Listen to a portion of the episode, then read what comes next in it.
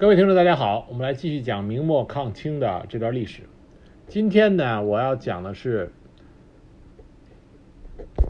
明末清初。那么，在清兵入关之后，三大反正抗清事件中的最后一个，就是山西大同总兵江襄反正抗清这件事情。在三次反正抗清事件里，我们之前讲到了金生桓啊、李成栋。那么这一集我们来讲江襄。那么江湘的反正抗清和之前的两次有很大的不同。那么它不同点在于哪儿呢？第一个，江湘的反正抗清是史料中记载最少的。清朝希望将江湘反正抗清这件事情尽量的抹杀在他们的史料之中，因此在《逆臣传》里边提到了江湘，但是对于江湘他做过的事情，基本上属于一笔带过，比较的啊不够详实。那么又因为江襄它是在北方，是在山西境内啊进行反正抗清，所以南明史料对于江襄的反正抗清事件也是寥寥数笔。因此，对于江襄的反正抗清到底具体的经过是怎么样的，很多的是通过不同的渠道聚拢以后，才基本上能够略窥全貌。那么另外的不同点还有几处啊，首先江襄它为什么会反正抗清？因为江襄他在这三起事件里边，江襄他降清的时间是最早的，他反正抗清也是最晚的。那么是什么促使他进行反正抗清，举起义旗？这个是一直在在啊历史界啊争论不休的事情。那么第二个，在三次反正抗清里边，江襄他的这次反清啊规模之大，时间的跨度之长。啊，以及参与的人数之多，这都是另外两次啊不能够相比拟的。而从满清他们的反应来说，满清镇压的力度之大，兵力之多，啊，最后血腥镇压的程度之深，这都是另外两次反清事件啊也是不能比拟的。但是即使这样，江襄的反正抗清依然是在这三次反清事件里边。啊，史料里记载最少的，知道人数也是最少，了解也是最浅的。因此，在这一集里边，我要给大家具体的、深入的讲讲江湘他这一次反正抗清啊有什么不同，有什么是应该是让我们华夏子孙应该牢记的。那么，这次反清事件为什么在意义上要比另外两次更为深远、更为值得纪念？江襄他是陕西人。崇祯年间，他被啊任命为大同总兵，他一家子呢都是明朝的将领啊，是军人世家。他的兄长是榆林总兵，他的弟弟是洋河总兵。江襄的早期军旅生涯在史料里基本没有什么记载，我们唯一所知道的就是江襄他是作为山西大同镇总兵任职，这说明江襄是在西北从事。边镇的啊军事领导职务，在正史里边说到江襄，他首次登场，基本上都是指的是李自成率领闯军进入山西，那么兵临大同的时候，江襄开城投降，没有进行过有力的抵抗。但在正史中流出了一个疑团啊，什么疑团呢？就是在江襄他开城投降李自成之后，李闯的军队进入啊大同。那么李自成当时是想把江襄杀掉，这是很让人疑惑的一件事情。因为按理说江襄他率啊率领部队没有跟李闯作战，献出了大同城。按理说李闯王啊李自成应该是论功行赏，但不知道为什么当当时就把江襄绑了要杀了他。幸亏当时李闯王手下的一个将领叫张天林的。劝说李闯王，这才帮江襄捡了一条命。但是江襄被剥夺了兵权啊，他虽然留了职位，但是实际上没有任何实权。大同李李自成留下了张天林等三人掌控军队，而江襄是没有实权的。江襄为什么没有率兵抵抗呢？这个从之前江襄在崇祯十六年给兵部的一个奏折啊奏报上可以看出一点端倪。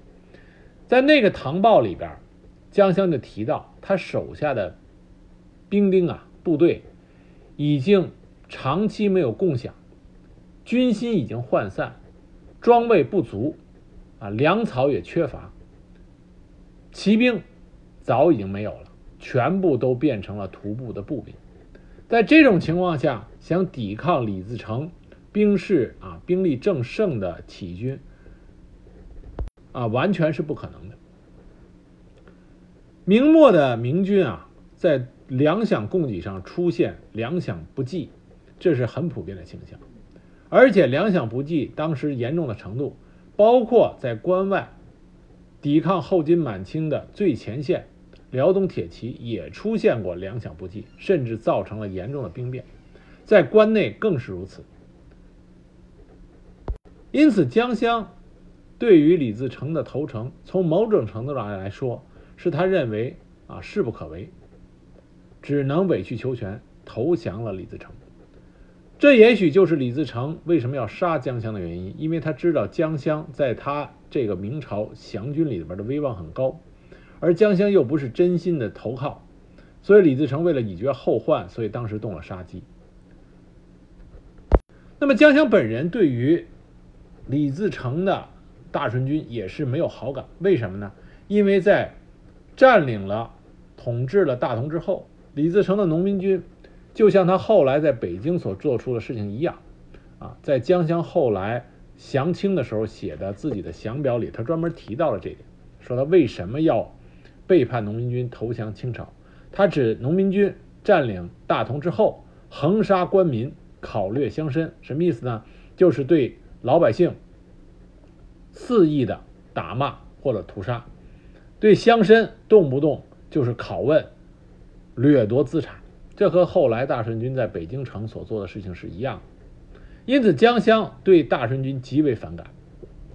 在这种原因下，之后当李自成兵败。被满清军队驱逐出北京城，向西北退却的时候，那么江乡就趁着这个机会反叛了李自成的大顺军。他把大同就献给了啊这个大同城啊，他就带着四百多的兵卒，把大顺军在大同的守将给赶出去了。在这个过程中，他把。之前按理说是应该算是他的恩人的张天林给杀掉了，这也是正史里经常诟病江乡的一件事，说他是忘恩负义，杀死了张天林。但江湘实际上在他的降清降表里写的很清楚，说闯将过天星张天林入城之后惨杀无辜，奸淫横暴，甚至在李自成退守啊西北的时候，曾经想过在大同城里。搜集干柴，准备焚城。江湘从他之后的一系列，他的这整个一生的经历来看啊，江湘对山西他的家乡有着一种很深厚的啊这个爱护之情。他最看不上的就是外来的，无论是大顺军还是清兵，对山西百姓的这种横征暴敛、压迫，甚至恣意的屠杀凌辱。这是江湘一直看不上啊，这非常的忍受不了的一件事情。这也是为什么江湘会把大顺军的这些将领驱逐出城，或者是杀掉，再一次控制了大同城。但是在江乡控制了大同城以后，这时候清兵的部队已经追着李自成的大顺军进到了山西境内。江乡手里的这点实力完全不可能抵挡清军的进犯。那么再加上一点，我们之前在讲吴三桂的时候提到过，清兵入关以后，他们提出的口号是要帮助明朝为崇祯皇帝报仇，扶助明朝的后裔啊，匡扶明史。江襄也是被这件事情迷惑了，他认为。清朝的军队是来帮助明朝恢复统治、赶走大顺军。那么之后，明朝的朝廷可以和清满清的朝廷啊达成和谈、达成协议。因此，江乡他就降清了。那么降清之后呢，清廷依然给予江乡大同镇总兵之职，并且加挂了征西前将军之印。江襄呢拿到这个官职之后啊，他非常的用心的去做事。当时他上书六件事，要求充裕钱粮，恢复屯兵边关屯兵之数，以及购买大批的军马。这一方面表现出江襄啊，他想扩充自己的实力，稳定住当时西北的军事形势，手里攥住和发展有生力量。紧接着，江襄又做了一件事情。从这件事情上来看呢，我们可以比较清楚的认清江襄当时并没有认清满清要入主中原这个真实目的。这什么事儿呢？就是江襄他居然向多尔衮进言，希望多尔衮能够允许他拥立明朝的宗室早强王朱定山来设立国事。那么江襄实际上这件事情是打错了算盘，当然多尔衮斥他为大不合理，以至于江襄后来不得不亲自上书请求原谅自己不学无术之罪，要求解陈兵柄，另选贤能，让自己能够解甲归田。那这个时候摄政王多尔衮怎么做呢？多尔衮一面让他继续担当大同总兵，一面警告他要洗心忆虑。通过多尔衮这个处理这件事情的这个方法和结果，那么从侧面可以看出来，江襄这个人啊，他肯定是有一定的才能，这才使得多尔衮没有因为江襄想拥立明朝王室啊，一没有杀他，二没有贬他，三没有让他解职，这说明多尔衮当时的清廷啊摄政王对江襄还是很看重的。为什么江襄会受到看重呢？因为江襄作为明朝宣大边镇的啊流水留下来的将领，他在当地拥有一定的声望，并且熟知如何抵御西北败患。虽然满清在入关的时候，他在关外与关外的蒙古诸部已经达成了结盟，但是对西北的蒙古诸部并没有很强的掌控力，因此。山西、陕西面对西北蒙古诸部，依然要有所戒备。再一个，陕西大顺军余部高于公，依然形成了对满清西北统治的威胁。这时候急需一个熟悉山西、陕西西北防御体系的明朝的将领，能够辅佐啊满清的军队，完成对整个西北的安定。而江襄恰恰是这个合适的人选，而江襄也的的确确没有辜负多尔衮的期望。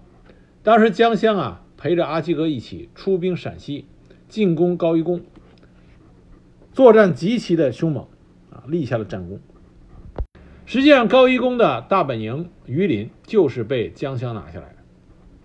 那么，在西北大顺军的势力基本被瓦解之后，清廷。就开始限制江襄势力的膨胀和发展。多尔衮对江襄是极有戒心的，因此多尔衮就对江襄进行了恩威并施，而且是首先是用的是威。他当时下诏，以江襄在降清之后仍然以崇祯年号纪年、刻意迎立早强王以及穿戴明朝装束为由。责问江襄是否怀有叛逆之心。那江襄当时人在屋檐下，不得不低头，百口莫辩。就在江襄胆战心惊的等待处罚的时候，多尔衮又以江襄西征有功，功过相抵的说辞原谅他，并且让他继续担任大同镇总兵。但是这种做法也使得江襄意识到，自己就是一员降将。不可能指望满清对自己，啊收敛戒心。因此，江襄啊，在这一次被恩威并施了之后，他就对山西等处的政务、财务、军务都不再发表意见。就这样，在沉默中，江襄从顺治二年到了顺治五年。那么，顺治五年，江襄他起兵反清，这个原因在历史界一直争论的很厉害。他为什么会反清？都已经熬了这么多年了，他为什么会反清？那么江乡反清有很多的原因。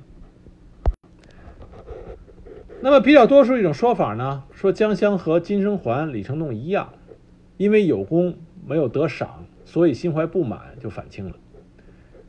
这个说法呢，并不完全在江湘这个事情上并不完全正确，因为像我们说的，江湘他降清时间最早，那么他反清。反正抗清也是最晚。按理说，如果他心存不满的话，没有必要压制这么长时间。第二个呢，如果他如果心存不满，想因为这个原因反清的话，他选择的时间点也不太对。因为首先在顺治五年他起兵反清，但是顺治四年他刚刚将他的长子送到北京去做人质，当时满清朝廷要求所有的在外省的巡抚、督军、总兵。都要将家中的一个儿子送到北京城去，啊，名义上说是要朝廷中枢加以培养，实际上就是作为人质。这是顺治四年刚刚发生的事情。因此，清廷在知道江乡起兵反叛的时候，也是啊完全没有防备，因为想了人质在手，他怎么会突然起兵反正呢？那么再一个，在他起兵反清的时候。阿基格刚刚正准备率领大军进入山西，在《清史正史》里谈到江襄啊起兵抗清的时候，他说的理由就说的是阿基格要率领大军进入山西，说江襄以为是要对付他了，所以才造反啊，这个理由也说不通，因为江襄和阿基格打交道也不是一年两年的事情，从他刚开始降清就在阿基格麾下，所以。阿基哥是不是真的来清剿江乡？啊，这对于江乡来说，以他的经验，他应该有一个准确的判断。那么，也有一种说法，说是南明的朝廷啊，说服了江乡起兵反清复明，这个理由就更加的牵强。因为在一些其他史料的记载里，我们也可以看出来，南明朝廷和江乡真正有了比较密切的。啊，交流和通信是在江湘反清之后发生的事情，而且在整个江湘反清的过程中，南明朝廷也没有给予任何实质性的有力的支援，这说明江湘的反清，南明朝廷也是完全的啊意料之外，措手不及，没有一个完整的计划加以支持。那么，关于江乡是认为自己有功没有得赏，心存不满。这个主要的论据是来自于，啊，当时江乡反清之后，多尔衮曾经一共给他写过两次信，想劝服他，啊，再次归于满清麾下。那么在第二次写信的时候，江乡给多尔衮回信了，回信之中他就谈到说，五年以来我尽心尽力，啊，负责弹压大顺军的余部。没有丝毫的罪过，并且立下了不少战功。可是，啊，朝廷之上却不能以诚相待。无论是我还是我的属下，都没有按功给予行赏。啊，这是他在给多尔衮回信里提到的。因此，就作为一个论据来证明他是因为没有得到奖赏而心中不满。但实际上，在他给多尔衮的回信中，不只只谈到了这一件事情。江湘在这封信里还提到了清廷对山西的统治，令当地的无论是百姓，还是投降的将官，还包括地方上的绅士士绅们，都是不堪重负。满清官员对山西民众动不动就是凌虐打骂，民众重负不堪。再一个，满清军队在南方的作战，山西。是作为后方支援粮草的大省，而催运粮草又往往是非常的严苛，所以士绅军民苦不可当。稍有不满，满清的官员就进行杀戮。那么当时满清在山西横行霸道到什么程度呢？意大利人马丁诺写的《鞑靼战记》中就记载。说阿基格呀，随意的就奸淫妇女。有一个江乡他们的族人啊，其中有一个新娘嫁人，结果就在送亲的路上被阿基格派人从轿中给抢走了。江乡亲自找他们要人，结果被打了出来，这让江乡忍无可忍，勃然大怒。据说这个是江乡当时举旗反清的一个直接的导火索。那么另外一个对这个事情、对这个原因啊重要的佐证，就是在于当江乡起兵反清以后，整个山西境内，无论是民众还是士绅还是将领，纷纷的响应，整个山西全境基本上都被义军控制。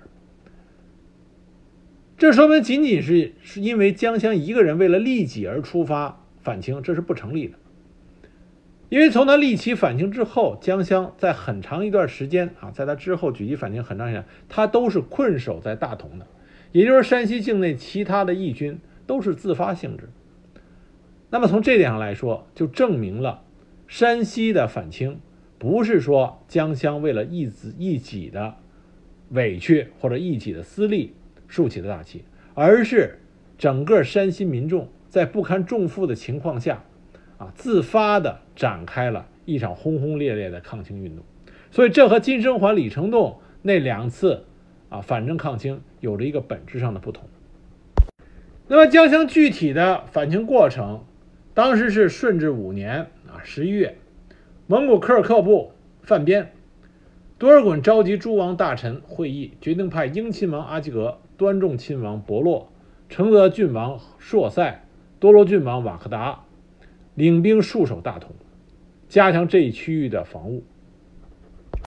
那这个时候，江乡在大同已经听说江西金生桓、广东李成栋反清，同时他感觉到清廷对于手握军权的汉族将领猜忌甚深。那满洲大军云集大同，这对他必然是个威胁。再加上满清大军云集大同以后，大同地区再一次强行征集粮草。造的造成百姓怨声载道，不堪重负。于是，在十二月初三，江襄在趁着宣大总督等人出城验草的机会，突然关闭城门，下令重穿明朝的衣冠，自称大将军，剪辫子，公然揭起了反清的旗帜。他这个反清大旗一举，据当时阿基格十二月间给朝廷的奏报就说，附近的十一城都反叛了。啊，所以是鹰点云集。不仅如此，山西各地的汉族官绅纷纷响应。那么举起义旗之后，江襄派手下啊，他同族的江辉和江建勋分兵向燕北各地进兵，并向全省各地发出了檄文，号召明朝的旧官吏和旧军人联合举义，共同对付清政府。他所派出的江建勋在燕北啊，这个燕北各地啊，取得了。丰硕的战果。当时左云城义军响应号召，江建军率兵一到，起义军就轻易的拿下了左云城。而右玉城也是之前的明朝降将举兵举起义旗，啊，将清朝的参将击溃。朔县守备张英和他的儿子倒戈反正，打开城门迎接起义军。在燕北的大部分地区都已经被义军控制之后，江建勋带兵南下，出雁门关，攻打山西各地。到达宁武关这个天险的时候，宁武关里边的明朝降将刘伟、李秀、杨定山等人，将清朝宁武副将李吉杀死，就使得宁武关被义军所控制。可以说，当时义军兵锋所指。大同境内，老百姓士绅纷纷响应。这个反抗日的大潮啊，甚至影响到了陕西啊，陕西也出现了反正抗清的啊这个兵变。山西举事对清廷震动极大，因为山西就在啊北方，就在离京城不远的省份，这对清廷的最高当局震动极大。多尔衮这个时候是摄政王，他在最初的应对中，希望能够劝说江乡能够回心转意。从这点上来讲，就从另外一个侧面证明江襄在清朝当时统治者的心中位置是很重的，这说明他的能力得到了多尔衮这个当时满清最有才能的摄政王的认可。多尔衮专门派使者向江襄解释说，阿基格他们领兵去大同是解决北方蒙古的防御问题，而不是在你。他这么说的用意是给江襄一个台阶儿，希望他能够抓住机会，幡然悔悟，回到清廷的治下，并且多尔衮说了：“你但凡能够悔罪归城，仍将照旧恩养。”但是江襄没有啊给多尔衮回信，对他置之不理。多尔衮一看解释无效，就决定武力解决。那么他首先派的是景晋郡王尼堪统兵入山西。那么在顺治六年二月间，多尔衮亲自带领军队出征大同。多尔衮在清兵入关之后啊，亲自率人啊率部队出征，只有在对江乡的时候他这么做，啊，由此可见他的重视程度。那么在多尔衮率兵进入山西之后，攻克了浑源州，招降了英州和单阴县的时候，结果北京传来消息。他的亲弟弟多铎患上了天花，兵情危在旦夕，多尔衮就无心恋战。但是在他赶回北京的途中，他经过大同城下，他再次亲自写信给江襄劝降。在这个亲笔信中，他就说：“说如果别人来招降你，你可以不给面子；但是今天我清朝的摄政王来劝降你，你可要归顺。”归顺以后不计前嫌，以后的罪责一律赦免，这是我亲口说的。但如果你不归顺，恐怕你就没有后路。那么一看多尔衮写了亲笔信来，江襄就亲笔写了回信。那么我们之前提到，他之前提到他在信里边提到自己立了大功，却没有得到封赏。那么他也提到满清贵族在山西境内对百姓的这种欺压，对汉人的。稍有不满意，就是任意屠戮。最后，他表示：“我大同全城之人上下一心，绝不束手就擒。”啊，也就是他悍然的就拒绝了多尔衮的劝降之意。那么，山西这种抗清形势风起云涌，多尔衮一看事态严重，于是多尔衮就果断的下令。清廷在北方的所有军事力量集中清剿山西的这次抗清举动。首先，阿基格和尼堪早已经率领军队就围困了大同。阿基格还是很能打的，他在围困大同的同时，因为大同当时城墙非常的坚固，很难打下来。那么阿基格就一面围困大同，一面切断了大同与其他山西抗清力量的联系。但是单靠阿基格和尼堪不呃这个兵力是不够用的。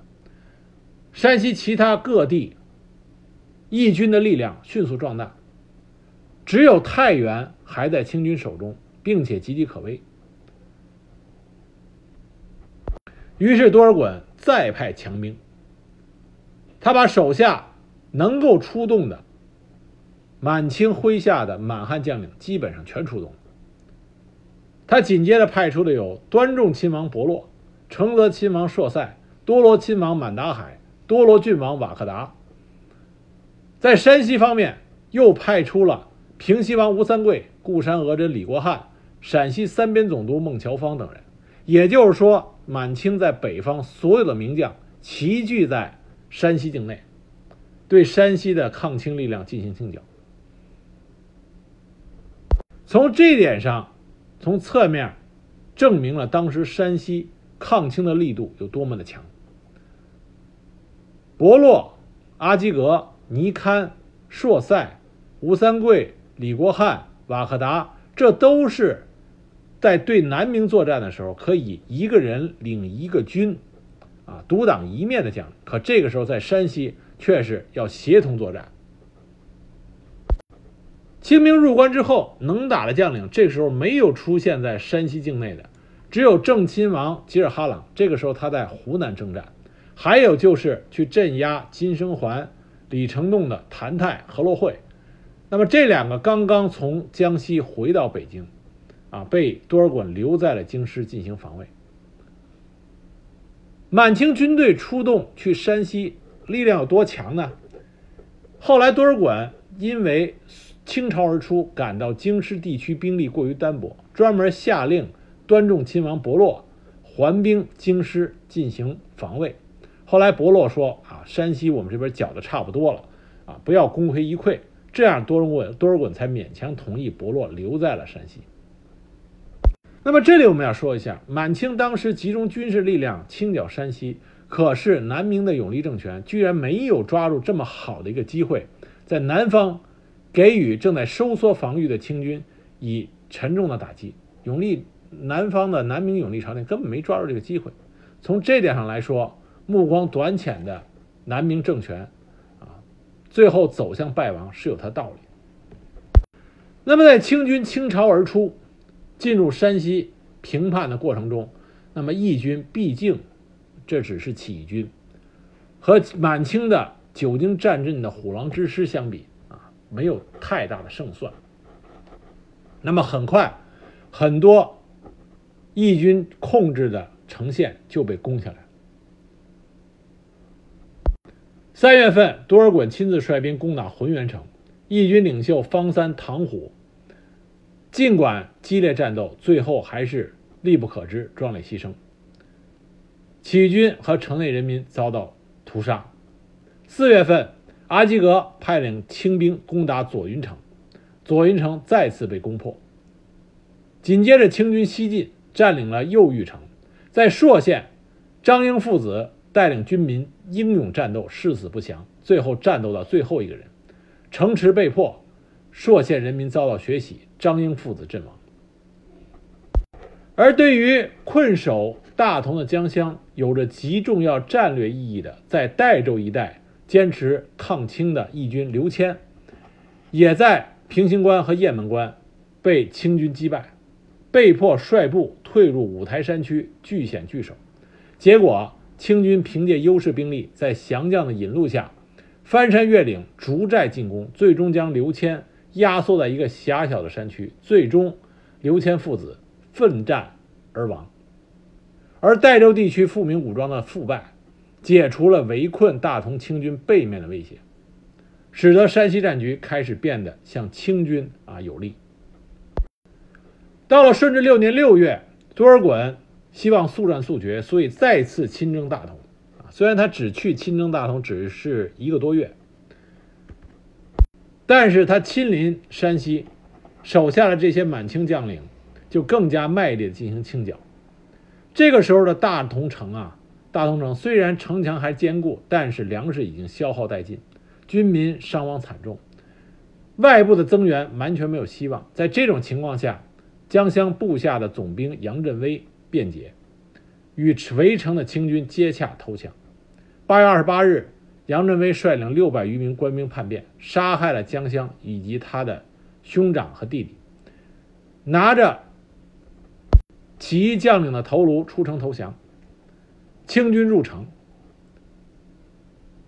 因为大同城围困了八个月之久，清军当时为了泄愤，多尔衮亲自传谕，把大同的城墙高度拆除五尺，以泄私愤。另外，大同城内。官吏兵民进行诛之，杀绝。当时大同城这个这场大屠杀，惨烈到什么程度呢？全城最后只剩下五个重案犯关在监狱里。满清派来的大同知府专门上了一个奏折给顺治皇帝，说因为没有原告了，没有苦主，这五个重案犯没办法判决，所以只好释放。而这个奏折至今保存在第一历史档案馆。成为了当时大同大屠杀的一个佐证。攻克大同之后，清军四处出击，继续清剿当时山西境内的啊这些义军。九月二十二日，陕西清军攻克运城，明朝义军的元帅韩兆轩阵亡，战死官兵一万余人，尸横遍地。另外一个首领于印趁乱逃出。同月。伯洛和满达海二位亲王会兵合攻汾州，用红衣大炮猛轰北关。那么江襄之前派出去的重要的义军首领江建勋和布政使刘炳然，突围出城以后被清军擒杀，这造成当时山西义军另外一股主要的力量在汾州损失殆尽。而攻破汾州城以后，清军又把城中的百姓屠戮一空。到了十一月份，山西基本上反清的义军大部分都被歼灭了。多尔衮下令诸王统军回京，只留下多罗郡王瓦克达继续清剿山西渭平各地。正是因为山西的这些民众啊，自发的、踊跃的参加了抗清的这个事件，因此满清部队在当时镇压山西抗清的时候，只要这个城抵抗清军的到来，进城以后就是屠城。尽管清朝的正史里试图抹杀证据，但是那个时候的奏折很多不经意间都流露出对当时满清在山西所进行的大屠杀的佐证。比如说，顺治七年十二月，宣大山西总督童养亮在揭帖中报告说，大同、朔州、浑源三城已经亡师屠戮，人民不存。这三个地方的户口之中，死亡者一万八千八百六十四丁，健存者五千四百七十九丁，所遗荒地一万三千五百顷余。啊，因此可见当时杀的啊被杀人数之多，造成大批的耕田就被荒芜了。在大同大屠杀之后三年啊，过去三年以后，当大同府迁回大同的时候。大同城内依然是人烟稀少，荒废不堪，杂草丛生，野兽出没。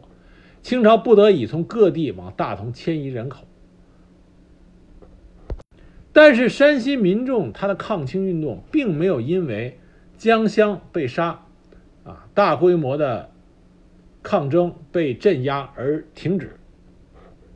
之前我们说到从运城地区突围出来的余印，率领残部进入华山。自称陕西总统。后来在顺治七年，他还亲自到贵州朝见了永历帝，得到永历朝廷的册封，回到山西坚持抗清。而江襄另外一个部将叫牛光天，进入到太行山区，自称是山西总统。他和盘踞在五台山另外一个抗清势力叫高鼎的，啊，相互合作。这些山西的抗清势力坚持的时间时间很长。那像顺治十三年的时候，余印还受到永历朝廷的册封，封为莱国公，领文渊阁大学士，在山西领导抗清斗争。而牛光天一直坚持到顺治十五年，也就是江襄反正抗清发生几乎到了十年之后，牛光天才被保定巡抚派兵擒获。所以可见山西当时抗清啊，坚持这个抗清运动时间之长。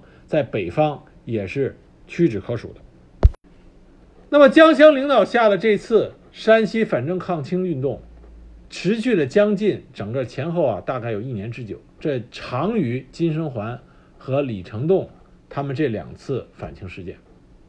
山西的这次抗清，实际上意义是深远的。它是满清在统治整个的中原。啊，整个的中国这片土地的时候，那么有所收敛，啊，因为他对多尔衮的震动很大。